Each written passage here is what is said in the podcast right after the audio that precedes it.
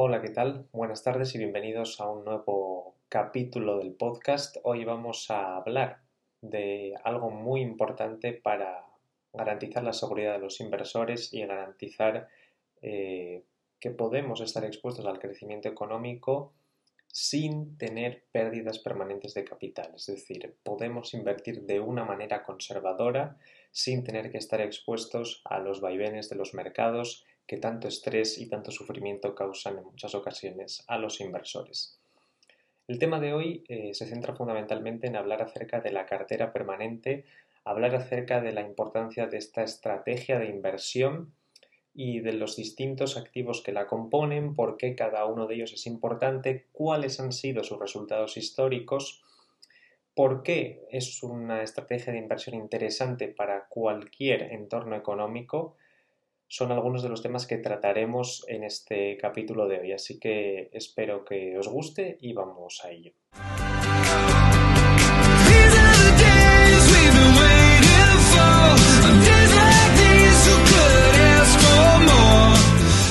La primera parte consiste en hablar del contexto eh, que motiva la necesidad de hablar de la cartera permanente. Recordemos que la cartera permanente surge debido a tratar con la incertidumbre del mundo en el que vivimos. Fundamentalmente sabemos que, aunque en el mundo la tendencia económica es a mejorar, o al menos así lo ha sido en los últimos 200 años, desde el inicio de la revolución industrial en el siglo XVIII en Inglaterra, es verdad que esto se ha ido intercalando con periodos de fuerte crecimiento económico, periodos de estancamiento económico y la tendencia no ha sido lineal y continua, sino que ha ido, digamos, pues con ciertos cabeceos, se podría decir. Es decir, existen periodos en los que hay alta prosperidad y periodos en los que la prosperidad desaparece. Es decir, hay periodos de euforia financiera y hay periodos de decadencia. Básicamente todos sabemos que los mercados financieros se mueven en ciclos, hay euforias en ciclos alcistas que a veces impulsan a los mercados a excesos de valoraciones que posteriormente se tienen que purgar como con caídas que corrijan las valoraciones las expectativas reales de los flujos de caja futuros. De ahí que los mercados se muevan en estos ciclos alcistas y ciclos bajistas que tan acostumbrados estamos a ver. Aunque, por ejemplo, desde el año 1980 hasta el 2008 el movimiento total del índice americano por excelencia, el Standard Poor's 500, fue positivo, tenemos que darnos cuenta que desde el año 2000 hasta el año 2008 este índice sufrió pérdidas muy importantes. ¿Por qué? Porque incorporó dos sucesos muy complicados en términos económicos para los inversores, como fueron una época de expansión de las valoraciones muy elevada, como fue la burbuja de las .com, en la que las valoraciones de los índices americanos eran más tan elevadas que la rentabilidad real que estaban ofreciendo estaba incluso por debajo de los tipos reales y otra época posterior que consistió fundamentalmente en una época de crecimiento y colapso posterior debido a la llegada de la crisis financiera del año 2008.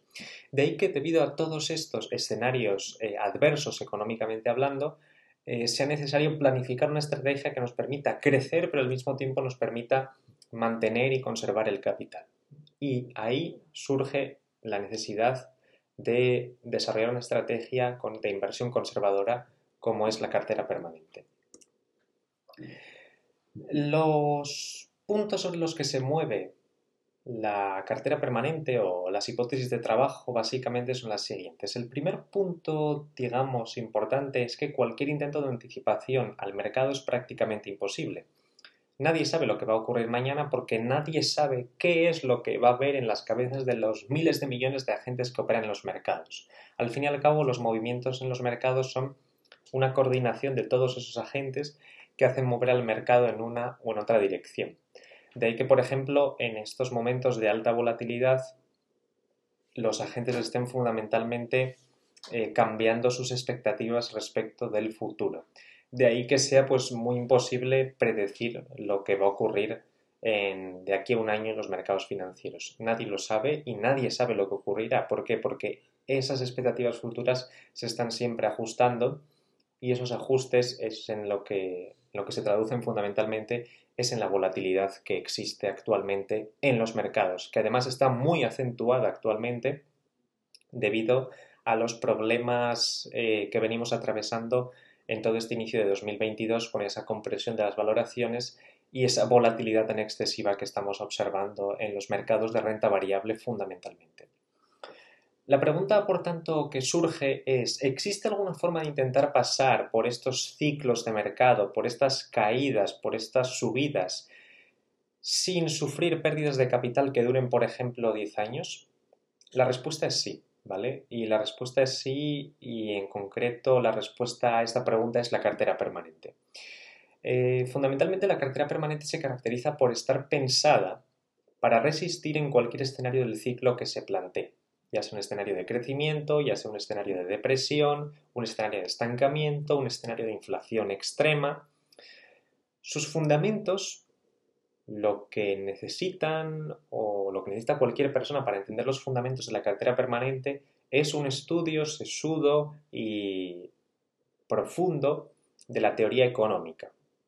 Pero una vez entendidos esos fundamentos eh, con los que opera la teoría económica, se puede ver eh, la importancia de la cartera permanente para conservar y hacer crecer el capital de forma tranquila y estable en el tiempo. Ese es al fin y al cabo el objetivo último de la cartera permanente, conseguir crecimientos de capital, es decir, estar, estar expuestos al ciclo económico, pero con baja volatilidad. Es decir, lo que busca un inversor en la cartera permanente es conseguir unidades extra de rentabilidad por unidad de riesgo eh, mucho más asequibles que lo que conseguiría, por ejemplo, en relación a lo que hace el SP500. Esta es la idea fundamental de la cartera permanente, conseguir rentabilidades de capital, pero con poca volatilidad. Ese es, digamos, el objetivo. Es esencial entender que la cartera permanente está compuesta de cuatro activos fundamentales, acciones, bonos, oro y efectivo. Cada uno de ellos esenciales para entender el funcionamiento de la cartera, y cada uno de ellos insustituible. Los cuatro son esenciales para operar de manera segura y con baja volatilidad en cualquier entorno económico. El primero de ellos, las acciones, son participaciones en empresas cotizadas. Se benefician, como todos sabemos, de escenarios de crecimiento económico, en los que los beneficios empresariales crecen sufren en periodos de inflación descontrolada. ¿Por qué? Porque los costes de los factores productivos que necesitan para producir los bienes y servicios que la gente demanda suben y como no son capaces en general de repercutir esos incrementos de precios a los, a los ciudadanos, pues sus márgenes también se ven afectados en estas épocas. De ahí que las épocas de alta inflación sean difíciles de, sobrepasar para las compañías cotizadas. También sufren cuando aparecen recesiones económicas, es decir, en periodos de eh, decrecimiento, cuando los beneficios empresariales evidentemente disminuyen, pues las valoraciones de las empresas también disminuyen porque esos flujos de caja futuros cada vez valen menos. Otro de los activos estrella de la cartera permanente son los bonos, que al fin y al cabo no dejan de ser deuda gubernamental de calificación crediticia máxima. Es lo que se busca cuando se pretende eh, introducir bonos dentro de la cartera. Representan títulos de deuda pública que pagan un cupón y cuyo principal se devuelve en la fecha de vencimiento. ¿Vale? del bono. Se benefician de periodos de crecimiento, eso lo sabemos porque la confianza en los estados aumenta, recaudan más, con lo cual pueden utilizar eh, con más facilidad la deuda pública para financiarse, los inversores están dispuestos a pagar más por esos bonos gubernamentales, con lo cual, bueno, pues son activos que rinden bastante bien en esos periodos. Y en general sufren con la alta inflación. Los bonos son unos instrumentos que con alta inflación sufren ¿por porque pagan esos cupones en moneda fiat. Con lo cual, si la moneda fiat se deprecia y la inflación crece demasiado rápido, eh, los cupones, el valor de los cupones de los bonos se diluye y por tanto la rentabilidad de estos activos se hunde. El comportamiento de los bonos es especialmente bueno en épocas deflacionarias porque ocurre justamente lo contrario, es decir, eh, los cupones de renta fija valen cada vez más debido a que la deflación hace que el poder adquisitivo de la moneda fiat aumente. El tercer activo esencial de la cartera permanente, sin el cual es imposible entenderla, aunque, insisto, son necesarios para entender el funcionamiento de la cartera, es el oro. El oro es el activo estrella en épocas de dudas acerca de la solvencia de los estados y su valor aumenta mucho cuando los tipos reales colapsan, es decir, cuando la inflación es mucho más elevada que los tipos de interés nominales que fijan los bancos centrales. En épocas de tipos reales crecientes el comportamiento del oro es malo. Es normal que en, tipo, en épocas en las que los tipos reales colapsan, el oro se comporte bien. Si los tipos reales colapsan, es decir, si la inflación crece mucho más rápido que los tipos nominales que fijan los bancos centrales, la rentabilidad de la renta fija es cada vez más baja, es negativa. ¿Por qué? Porque el poder de compra de la moneda fiat se diluye cada vez más. Entonces es cuando ahí cobra importancia el oro. Ahora bien, en épocas en las que los tipos reales son crecientes, en las que la renta fija rinde cada vez más porque los tipos nominales son más elevados que la inflación media, el comportamiento del oro es malo. ¿Por qué? Porque en ese caso no produce flujos de caja que se vayan apreciando con el tiempo, como sí lo hace en ese caso la renta fija, en ese caso los bonos. Con lo cual el oro es un muy buen mecanismo para eh, defender el patrimonio y por eso está incluido en la cartera permanente cuando los tipos reales colapsan o cuando hay escenarios de duda acerca de la solvencia de estados. Y finalmente, y no menos importante, es el efectivo, un activo esencial en épocas deflacionarias cuando su valor aumenta mucho y también es valiosa en épocas en las que la escasez de efectivo es abundante. En épocas de inflación el comportamiento de este activo es nefasto, ya que su capacidad de compra queda diluida a lo largo del tiempo. La distribución de activos en la cartera permanente es bastante importante, ya que tiene que estar siempre organizada de tal manera que cada uno de esos activos pese un 25% en toda la cartera. Es decir, se exige siempre esta distribución de activos. Es necesario que se mantenga siempre así, ya que alterar la estructura, por ejemplo, introducir más acciones o introducir más efectivo, introducir más bonos o introducir más oro, hará que el comportamiento sea totalmente diferente y que en situaciones imprevistas en las que uno de los activos tiene que actuar como refuerzo, no lo haga. Por eso es importante configurar la cartera permanente de esta manera. Un ejemplo claro en el que la cartera permanente es importante es la época de los años 70-80, en los que hubo una hiperinflación elevada en los Estados Unidos, causada porque la inflación crecía mucho más rápido que los tipos nominales que estaba fijando la Reserva Federal, con lo cual los tipos de interés colapsaron en esa década. El comportamiento de la renta variable fue nefasto, el índice industrial eh, Dow Jones se comportó de manera nefasto durante esa época. Fueron prácticamente 10 años perdidos eh, para este índice debido a la elevada inflación que había. Sin embargo, el activo estrella en esta época fue el oro, que multiplicó su valor desde unos 30 dólares aproximadamente la onza a unos 600, con lo cual podemos ver la importancia de tener oro en ese momento en la cartera permanente. Por eso digo que es bastante importante que no se altere la estructura de la cartera, ya que si no, el resultado final sería desastroso. Si en ese momento, en los años 70-80, hubiésemos tenido una exposición muy grande a renta variable y la exposición de oro en la cartera permanente hubiese sido escasa, el comportamiento de esta hubiese sido muy pobre. Pero sin embargo, la cartera permanente tuvo una rentabilidad real durante esa década anualizada del 5 o 6%, mientras que la renta variable no hizo absolutamente nada. De ahí que sea muy importante que cada activo pese siempre lo mismo en cualquier escenario económico.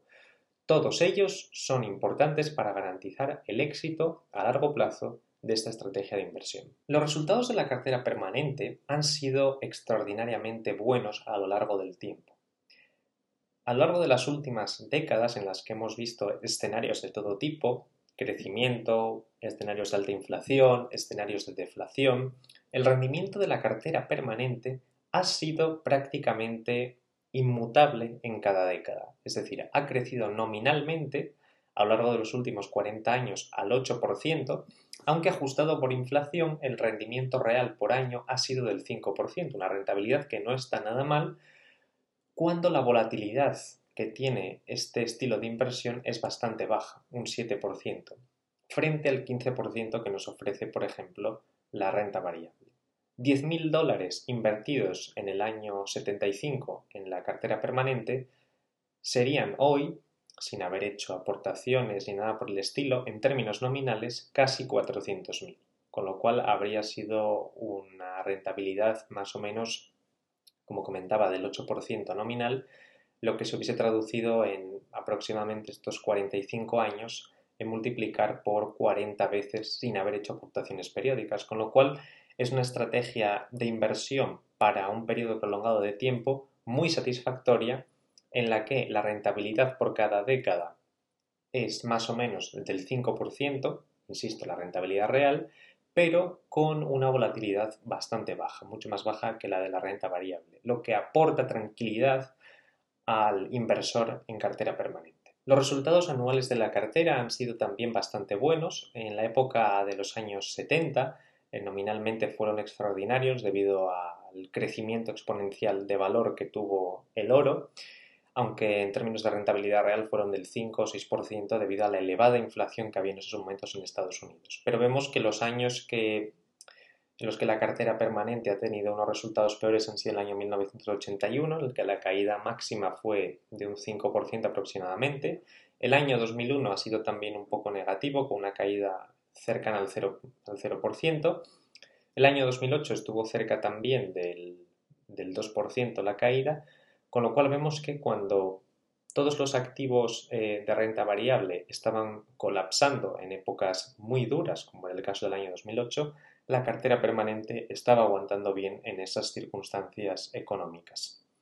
Así que puede ser una estrategia de inversión válida para inversores conservadores que buscan crecer, crecer su capital pero sin excesiva volatilidad, debido a que los mercados de renta variable actualmente presentan una volatilidad que está siendo muy elevada y que en general siempre es elevada, mucho más que en eh, este tipo de estrategias de inversión de cartera permanente. Las máximas caídas en la cartera permanente han sido cerca del 12% en la época de colapso del sistema financiero en 2008, en los años 80 han sido también cercanas al 10%, pero por ejemplo en la época del coronavirus la caída ha sido inferior al 2,5%, mientras que la renta variable estaba cayendo un 30%, con lo cual otra de las ventajas de la cartera permanente es que aporta esa tranquilidad al inversor a la hora de tener en cuenta pérdidas de capital que se puedan producir. Mientras que en la renta variable el periodo de recuperación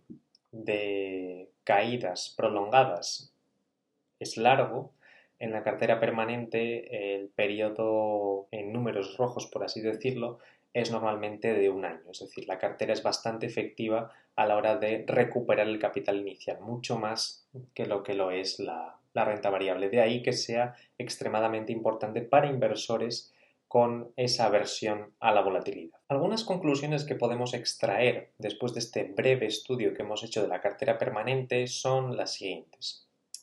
La cartera permanente es una buena forma de crecimiento de capital con baja volatilidad.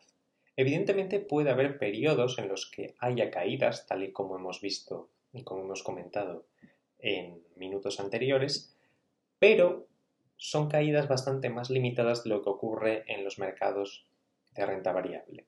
Es importante entender que cada activo es esencial para mantener la estabilidad de la cartera. Cada uno de ellos está pensado para actuar en un entorno macroeconómico diferente, cuando el resto fallen. De ahí que es capital no modificar la cartera. Si modificamos lo más mínimo la distribución de cualquier activo en la cartera o introducimos otros activos que pretendan sustituir a los que ya existen, el resultado cambiará por completo, porque la cartera está pensada para cubrir todos los escenarios económicos. La cartera funciona, y puede ser interesante, como comentaba, para inversores conservadores que buscan la preservación del capital y baja volatilidad.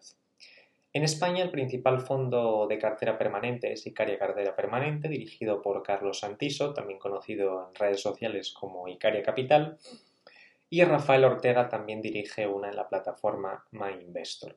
Simplemente decir que la cartera puede ayudarnos bastante cuando los mercados se tambalean y puede ser una buena forma de conservar el capital en estos momentos de zozobra en los que muchos inversores dudan de su convicción en algunas de sus posiciones. Y como decía, la cartera puede ayudarnos en estos momentos en los que los mercados se tambalean. La cartera permanente es volátil, evidentemente, es un producto que no tiene asegurada la rentabilidad futura, pero que está pensado para resistir en los distintos escenarios macroeconómicos que hemos comentado. La cartera permanente es un vehículo de inversión ideal para los inversores conservadores y puede ayudarles a crecer el capital con baja volatilidad en el futuro. Sin más, me despido. Espero que os haya resultado interesante este capítulo del podcast y nos vemos en uno próximo. Hasta la próxima. Chao.